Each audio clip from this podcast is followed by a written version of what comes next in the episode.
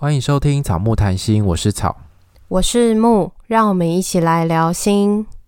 我们是两个智商心理师，在这里我们会和你轻松聊聊心理智商、心理学与亲密关系。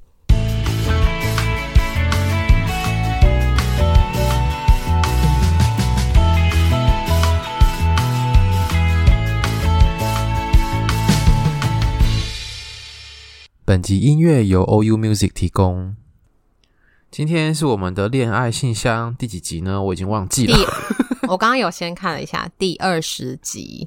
二十？现在才二十？对啊，二十啊。好，对不起，现在才二十。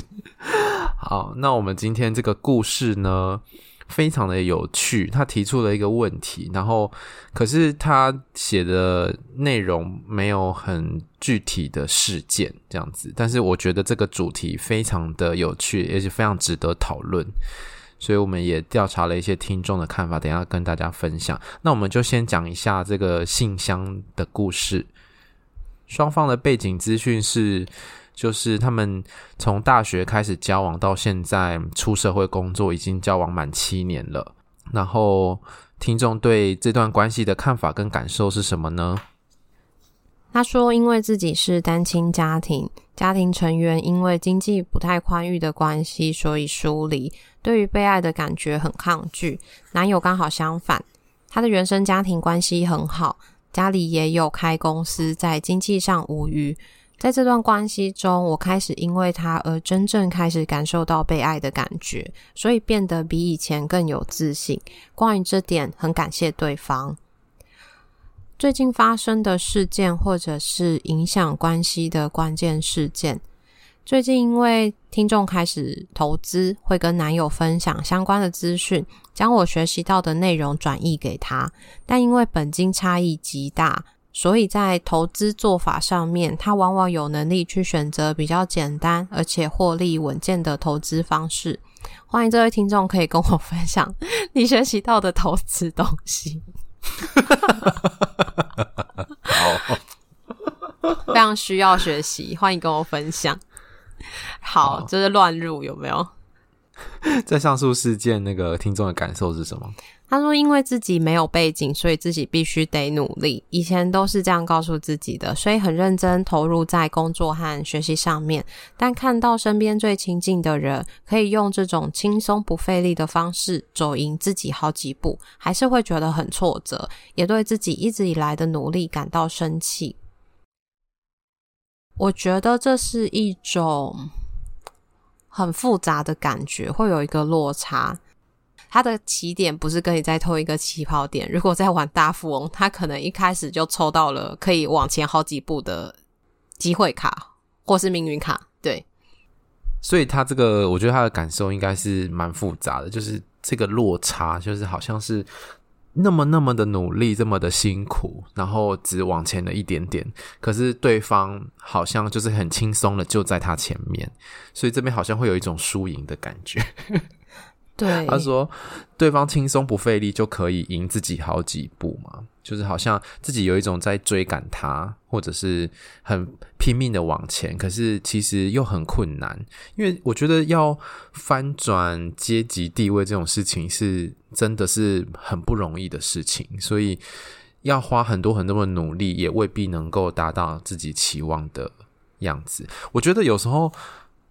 我们应该也算是那种不是很有钱的人，然后我们有时候也会羡慕有钱人。对啊，我不知道你会不会？对啊，就是想说，我们常常对话里面就会讲说啊，有钱真好，什么之类的。嗯，就会觉得真的是不同的世界。就是你在花时间赚钱的时候，别人可能就是很轻松的让别人帮他赚钱，不用他自己去。但这个就是一个现实。对啊，然后这里面可能就是有很羡慕，有很嫉妒。然后也也许也会很无力，也会自卑吧？对啊，然后那个我觉得那个自卑，尤其是在关系里面的时候，可能更容易自卑，因为你身边这么亲近的人，他就每天在你旁边，他的存在就会让你觉得自己还需要更努力，自己的努力永远都不够那种感觉。然后我觉得也会因为这些情绪，你可能也会觉得啊，因为他是你身边最亲近的人，我怎么可以对他有这些情绪？你可能也会觉得很愧疚啊，或者是生气这样的自己，或者是觉得这样的自己很丢脸。但其实这些感觉都是很真实的。然后他希望我们在节目中讨论。门当户对才是对的吗？以前都觉得是 bullshit，但自己实际上遇到的时候，这种落差很大的情况的时候，会不知道该怎么调试价值观。谢谢我们愿意当他的树洞。我好像也没有遇过这种交往过的对象很有钱的情况。我也没有，而且我好像也没有遇过案主有。我有，我有遇过有经济落差很大的，你有？我有遇过 不少。是哦，对，但是他们的情况就都不不一定，就是没有一个特别的情况。可是我会，呃，有一个感觉，就是这个经济落差大的时候，无形之中就会带来一些比较，然后这个比较好像在关系里面是一种很隐微的竞争，或者是一种优劣。嗯，可是这个不能明讲，因为。拿钱当成优劣，或者拿背景地位当成优劣的话，这样很很世俗嘛，很伤很伤感情。可是我觉得，就像这个听众讲的啊，以前我们在听到门当户对的时候，就会觉得哦，这个东西会吗？有爱最重要，或者是有爱能够胜过一切。可是随着年纪的增长，你就知道其实不是这么一回事。所以，如果当你感觉到，哎，好像不是这么一回事的时候，或许你开始长大了，你开始被这个世界污染了，太多 现实的东西在里面。这个东西其实很有趣，就是一个人的身份地位，或是我们叫做社经地位，或是阶级，其实会影响一个人的价值观或情绪感受，或跟人的关系都有可能。然后我在想这个题目的时候，我就想说，像是我们这种。不会买名牌包的人，我们也不知道这个名牌包跟那个名牌包到底有什么差别，或者是说，出于这个设计师跟那个设计师，我看不出来到底有什么差别啊。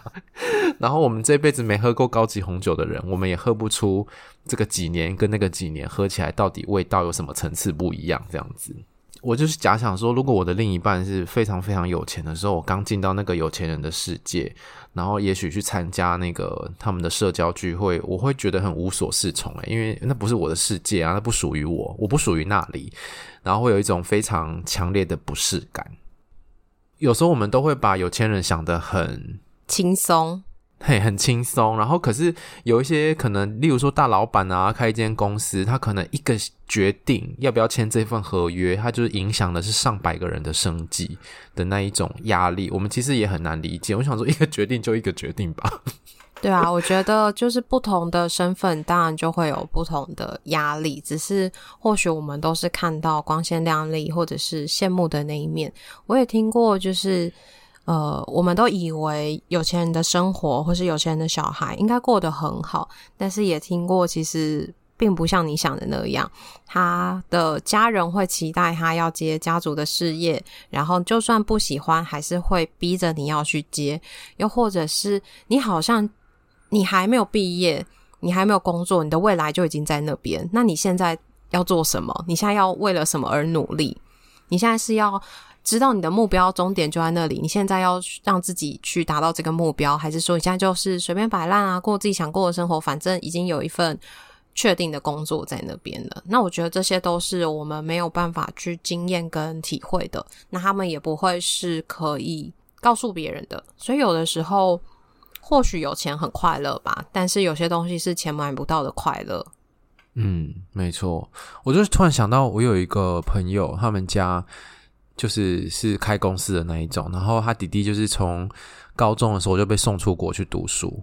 我后来才知道说，哦，原来就是送他出国，并不是要让他追求更好的成就，而是要去那边交朋友、认识有钱人。对对对，认识其他的政商名流的小孩，然后跟他们有一些可能商业往来或合作这样子。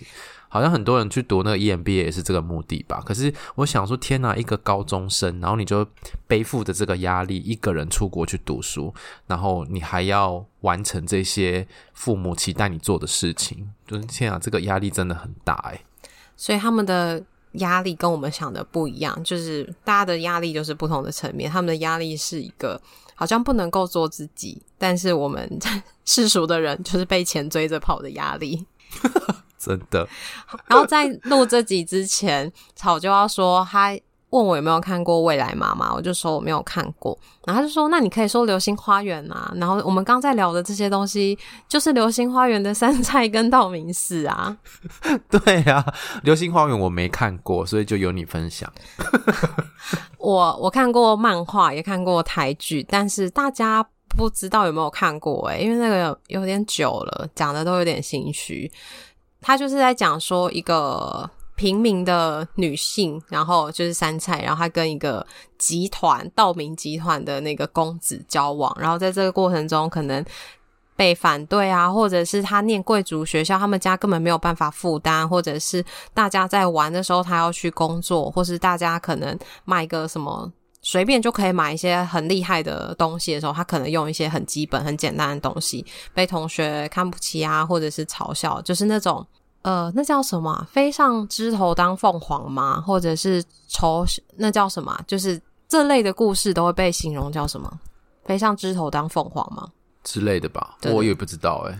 反正这类故事就在某一些时候就会很常的出现，就是那种你因为跟了环境比较好的人交往，你就改变了你的身家，又或者是你因为。跟落差很大的人交往，你可能被他的妈妈羞辱，或者被他爸爸羞辱，或是给你一笔钱叫你不要再跟他交往之类的这种电视上演的这种。但是我跟你说，不是走电视上，我真的听过，生活上也是有人遇到这样的事情。我也有听过，诶，就是妈妈跟嗯、呃、女儿的男友私底下见面，然后塞一笔钱给他说：“你不要再跟我女儿继续交往。”类类似这种。那如果是你嘞？如果你的伴侣的妈妈拿一笔钱给你，跟他说你跟他分手，好啊。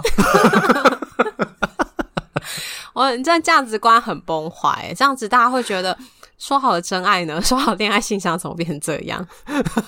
不是，我跟你说，我觉得这个就是有钱人跟穷人的那个思维可能会不一样。就是如果你今天你是不用担心三餐的人，你当然会觉得爱对你来说更重要。可是你如果今天你是呃，你必须每天被三餐追着跑。你如果嗯没有工作，你可能下一餐就没有钱吃饭的那一种人的话，这爱对你来说还重要吗？还会放这么优先吗？所以我就觉得这个也是跟阶级有点关系。但我刚刚那是开玩笑的啦。好啦，不管是不是开玩笑，我们大家自己都可以有一个决定。那你要讲未来妈妈吗？未来妈妈里面，其实因为它的主轴是在讲生育这件事情，然后就有一个女生也是嫁入豪门，是非常有钱的集团，然后因为她一直没有办法怀孕。受到那个来自婆家的压力非常大，因为那个豪门是蛮有名的，然后会上那个会上电视的那一种，上新闻、开记者会的那一种，所以就是等于全 全部的人都在看他们家的下一代什么时候要出生这样子。而且应该也是要男生吧，在这个环境下，当然。然后好像又是一脉单传这样子，就是是一个，嗯、就是独生，诶，独子，他有个妹妹，但是就是一个男生这样子，所以是一脉单传，所以他压力很大。然后，然后就是那个婆婆一直不相信自己的儿子可能有问题，所以每次去做产，呃，每次去做那个不孕的那个检查的时候，都是那个太太自己去这样子。然后我觉得在这个里面就会事情变得非常复杂，因为。那个太太变成说就不用工作，就全职在家里面做家庭主妇，然后每天要跟婆婆婆跟公公相处，所以压力其实超级大的。因为她是嫁进他们家，然后住在豪宅里面，然后就是她里面唯一一个属于自己的东西，就是小的木凳子，就是一个小椅子，很矮的那种椅子，那是她爸爸亲手做给她的，这个小椅子这样子，就是唯一属于她的东西只有那个，那是来自她。原生家庭熟悉的东西，然后其他都是非常 非常高级、很奢华的东西，这样子。当就是这种状况出现的时候，就会产生两对两方应该都会有一些蛮大的影响。如果一个人是长期在金钱上面付出比较多，然后一个人是长期在金钱上面比较需要被照顾的时候，那个对心理状态都会产生一些不同的影响。例如说，有一些人。呃，他的餐费一天是一万块，然后像是我们这种人，一天的餐费顶多就三百块，最多了就三百块。对啊，然后这种状况，对方会一直想说我要吃好一点，我们不想吃卤肉饭，或者是像我们在台南就会常去喝什么虱目鱼汤之类的，他 不想吃这种，他想天天吃餐厅。可是对于穷的人这个来说，就会很有压力啊，也不一定是穷的啦，就是经济上没有像他这么的。自在，对，就是没有那么多余裕了。我修正，我修正，我自己打嘴，好好好 自己打脸。那你要有那个两、啊、两个啪啪的声音打脸。你是打手吗？你怎么知道？你怎么可能打脸那么大声？不要戳穿我，我以为我我离那个麦克风很近。好好好，好啦，这重点就是，如果长期对方。想要吃餐厅，可是你其实负担不起，可是你又不想要一直被他请的时候，这时候你会有什么感觉？我会觉得很有压力耶，就是那种，我觉得有的时候也不一定是因为双方的经济背景，有的时候是一种消费习惯，就是他可能觉得就是要吃好的，但是你可能想要省钱，或者是你想把钱留到别的地方去，其实你也会不知道要不要跟他说，或者是谈这件事情会不会伤感情。我曾经有听过有人说。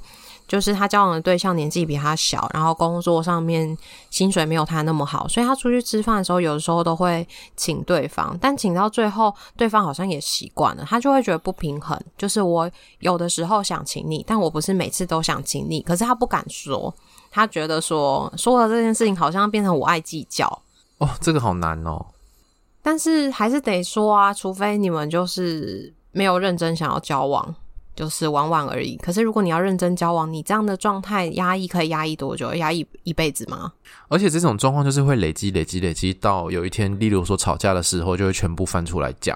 然后对方就说：“哈，怎么这么久了，你都没有告诉我，现在才知道，原来你一直都是这么想的。”对，你为什么不告诉我？如果告诉我的话，我就付，我又不是付不起，你就是看不起我吗？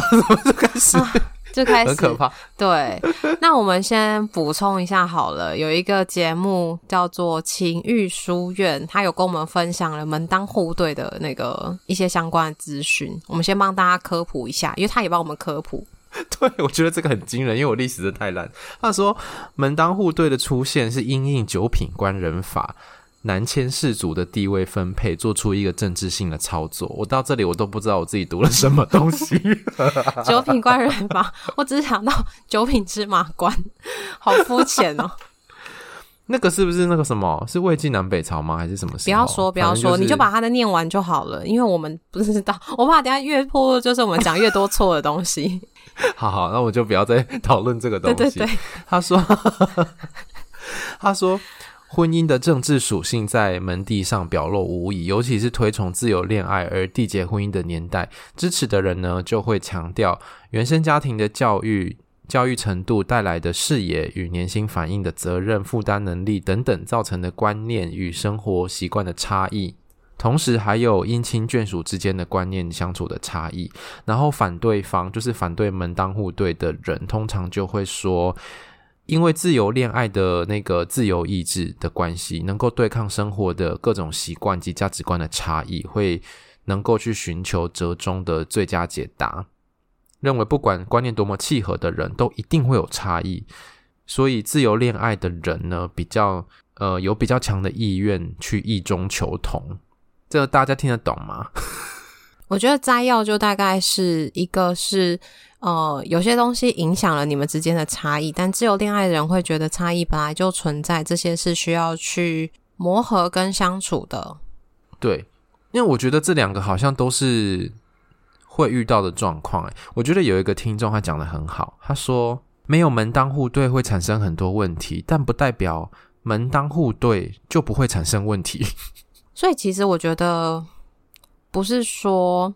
一定要门当户对或是怎么样，而是这句话底下，我觉得它潜藏在关系里面的影响，因为一定都会有差异，不可能都是一样的，都是有钱人，但也有可能你比我有钱，我比你有钱，但我们都是有钱人，那个还是会有落差，就是中小企业跟那种连锁企业什么还是会有差，可是是在这个生长背景底下带来的差异，是不是？两个人能够去取得平衡，或者是在一个双方都不委屈的状态去共处。那那你是不是会比较倾向于后者？就是不管怎么样，还是都会有差异。那重点是我们怎么处理这个差异。那即便说，呃，可能因为双方的经济背景或是地位条件差很多的时候，差异更大，就更难处理。但是终究我们还是都要处理差异的。我觉得像是这样，但是我觉得门当户对提供的那些东西会是一个参考跟认识，就是他这些东西都会一直在你们的关系里面出现，让你们去，好像是一个小挑战嘛，每次都会出现，然后让你们去看看自己能不能取得平衡，取得这个差异。我举我的例子来说好了，就是这时候在讲的时候，我就想到，就是因为心理师是念硕士嘛。我们的工作又是常常需要进修的工作。那我男朋友是大学毕业，然后对他来说，他觉得自己念的是烂学校。虽然我也觉得是啊，好，就是就是那个烂学校不是要用什么国力什么去评断，而是他自己也没有认真在念书。所以对他来说，就是我们在学历这件事情上面就有一个价值观的差异。可是这个价值观的差异不是说。我硕士就比较厉害什么，而是对于学习这件事情，我们本身就有差距。他不是一个喜欢学习的人，他也没有学习上面的成就感。但是我自己在成长过程中，我是喜欢学习的。我在学习中可以获得很多成就感，所以对我来说，就是很多时候我们要进修的时候，我在跟他讲的时候，他很难理解，他就会觉得说。不是都已经毕业了吗？为什么要一直上课？然后通常这种上课都是假日嘛，他就觉得为什么你又要去上课？可是对我来说，就是我们可能换证照的时数必要啊，或者是我自己在专业上有兴趣，我觉得这个就会是不是因为学历这件事情，而是因为学历这件事情带来的后面的差异的影响。对，就是好像我们对于后续需要花时间去进修这件事情的认知不一样。我们会觉得很重要，因为确实在我们的工作里面，这就是重要的东西，而且有时候是被规定，然后有时候是因为你自己专业的成长，你不得不，你一定要去 这样子。对，所以如果是在同一个圈子里面的人，就会知道说，诶，你把时间花在这里非常的正常，就是大家都这样这样子。可是如果今天是圈子外的人，就他今天不是心理师，不是辅导圈的任何人的话，他可能就会。觉得说啊，假日的时间就是自己的啊，就是你，呃，下班之后的时间应该就可以做自己想做的事，或是陪伴家人、陪伴男女朋友之类的，所以好像会有这个理解上面的差异。对，然后或者是说，呃，如果都是有念过硕士的话，你们就会很有共鸣，是在写论文啊，或者是在硕士跟指导教授这些的互动，但是他没有经历过的时候，你要讲的时候，那个。共鸣的感觉就会比较少，所以也不是说是怎么样，而是说在这件事情上，如果你们都有共同的经验，那解释上或许会比较轻松一点，又或许不会花这么多的时间，然后对方可能能够更理解你。但他没有经验过的时候，其实你就要花时间去讨论，然后花时间让对方知道这件事情对你的重要性跟意义是什么，以及你自己的感受是什么。那他再怎么听，跟他自己经验过的理解还是会有落差。嗯，没错。所以这个有时候有，我觉得谈这种嗯门当户对，或者是说经济条件地位的这些差异的时候，有时候是帮助我们看到，这有时候不是他不愿意理解，或者是为什么他的个性，为什么他的想法这么的跟我不一样，或者是他怎么这么奇怪等等的这一种。有时候是你可以去看到他背后，他在什么样的条件下生长，然后为什么他的价值观是这样子被形塑出来的。然后你对他有这份理解的时候，你比较不会带着一种呃跟他沟通很累很辛苦啊，就是 好好好想离开哦这种这种很想放弃的心情吧。我觉得就是他是一多一一种比较深入的理解。所以我们也问了听众，觉得门当户对重要吗？有大概六十 percent 的人觉得重要，有四十 percent 的人觉得不重要。那你自己觉得重要吗？我觉得这个问题很难讲诶，因为我其实我的我在做伴侣智商的时候，跟刚刚你讲的那个想法是很类似的，就是不管你今天。有多么的门当户对，就是两个人在一起一定有差异，那这个差异就一定是磨合需要沟通的啊，所以的话一定会产生冲突的。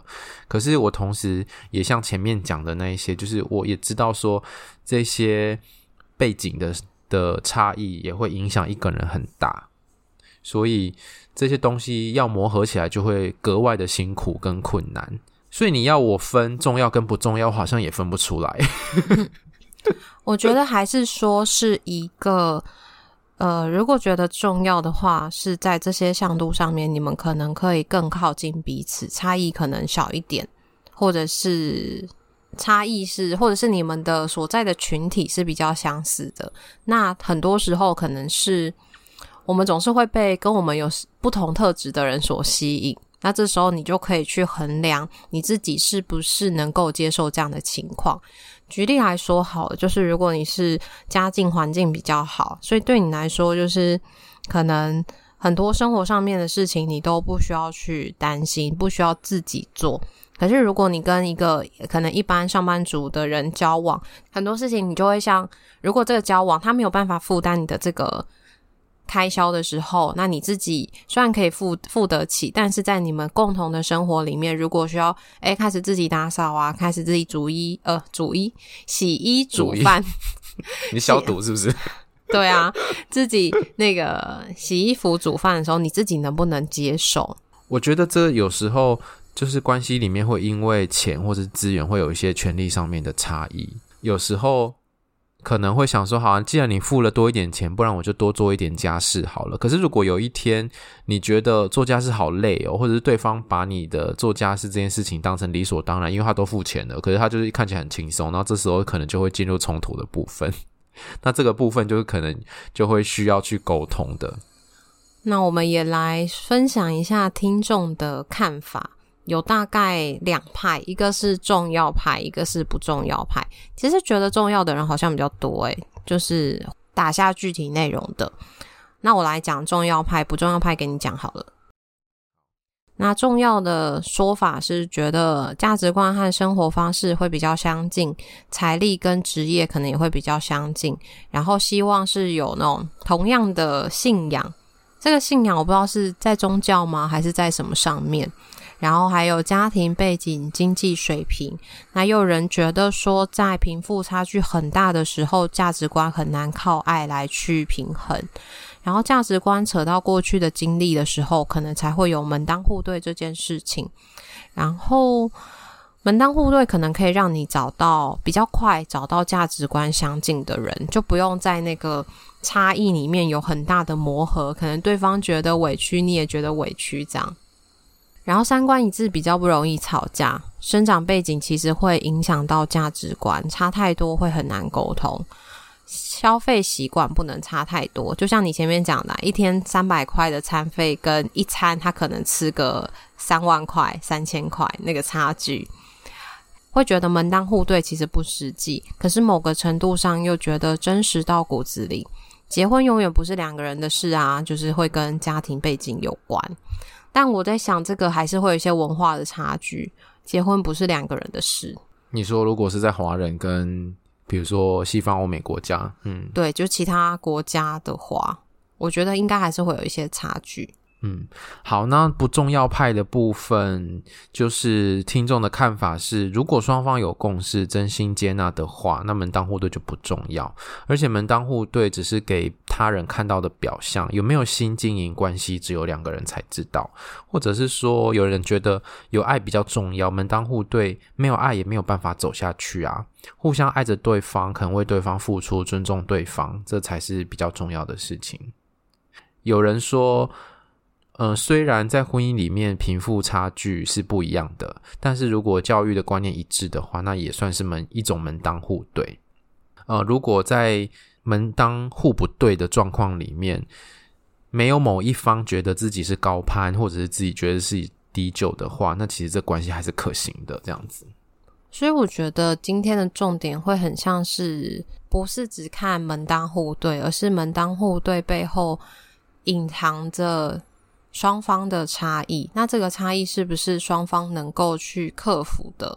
如果就是那个贫富差距很大的时候，一方比较经济比较不宽裕，然后他没有办法追上另外一方，但另外一方又没有办法去妥协跟将就的时候，这个情况下可能门当户对这件事情就影响很大。可是如果是可以双方去取得一个平衡，那这件事情可能就没有影响这么大，就是可以用爱去克服。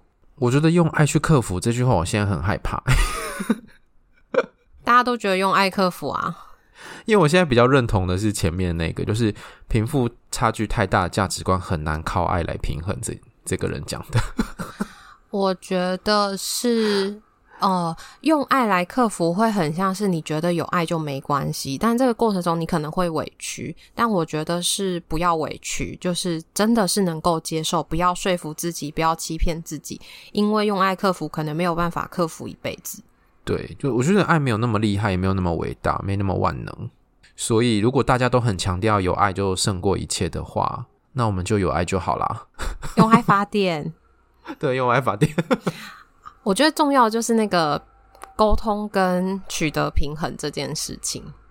这其实就是每一对伴侣都需要去面对的问题，只是在。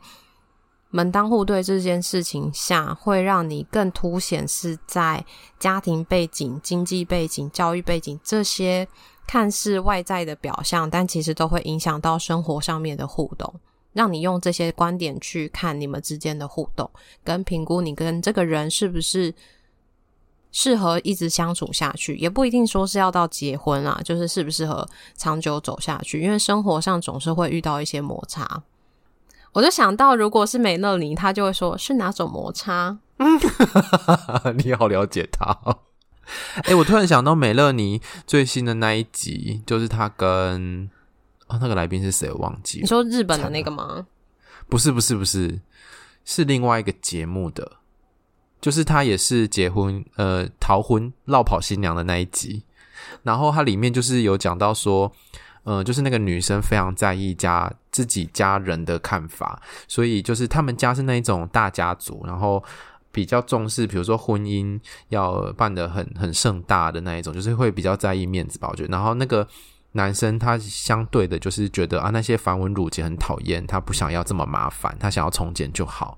然后双方在这件事情上有非常非常大的价值观的落差，我觉得跟这个有时候也蛮像的。双方在意的东西不一样，所以我就觉得那个情欲书院他最后讲的结论，我觉得还蛮适合当成今天的结结束。他说，比起门当户对，可能更需要去问自己的事情是：我认为的婚姻是什么？我想找什么样的人和我完成婚姻？然后，婚姻也不是一个终点，它只是一个过程，也不是归宿。婚姻只是一个体制，它不能够。保证什么？这样子。如果你要保证什么，就是你自己需要先有存钱，要在打官司的情况下才能够得到什么？你是说离婚官司吗？对啊，就是你都知道离婚才能够，你就是直接谈的时候很难得到什么，一定要打官司。可是打官司有些时候，如果你是没有钱的，你其实什么就得不到。嗯，没错。好，这个我结论很歪，但就是我们今天。聊的各式各样的东西，希望大家会喜欢。大家也可以去思考门当户对这件事情对你来说有什么样的重要？是在家庭背景、经济水平，还是在教育程度上有哪一些的差异？那我觉得最重要的是，这些价背景的差异一定会对关系里面带来一些差异跟摩擦或者冲突。那重点是两个人的关系跟互动能不能够去承受。以及能不能够和对方好好的讨论这过程中点点滴滴的感受。那我们今天的节目就先到这边喽。如果喜欢我们节目的话，请记得到 Apple Podcast 给我们留言跟五颗星，也欢迎来追踪我们的 IG 跟 FB 粉专，我们都会在上面跟大家互动。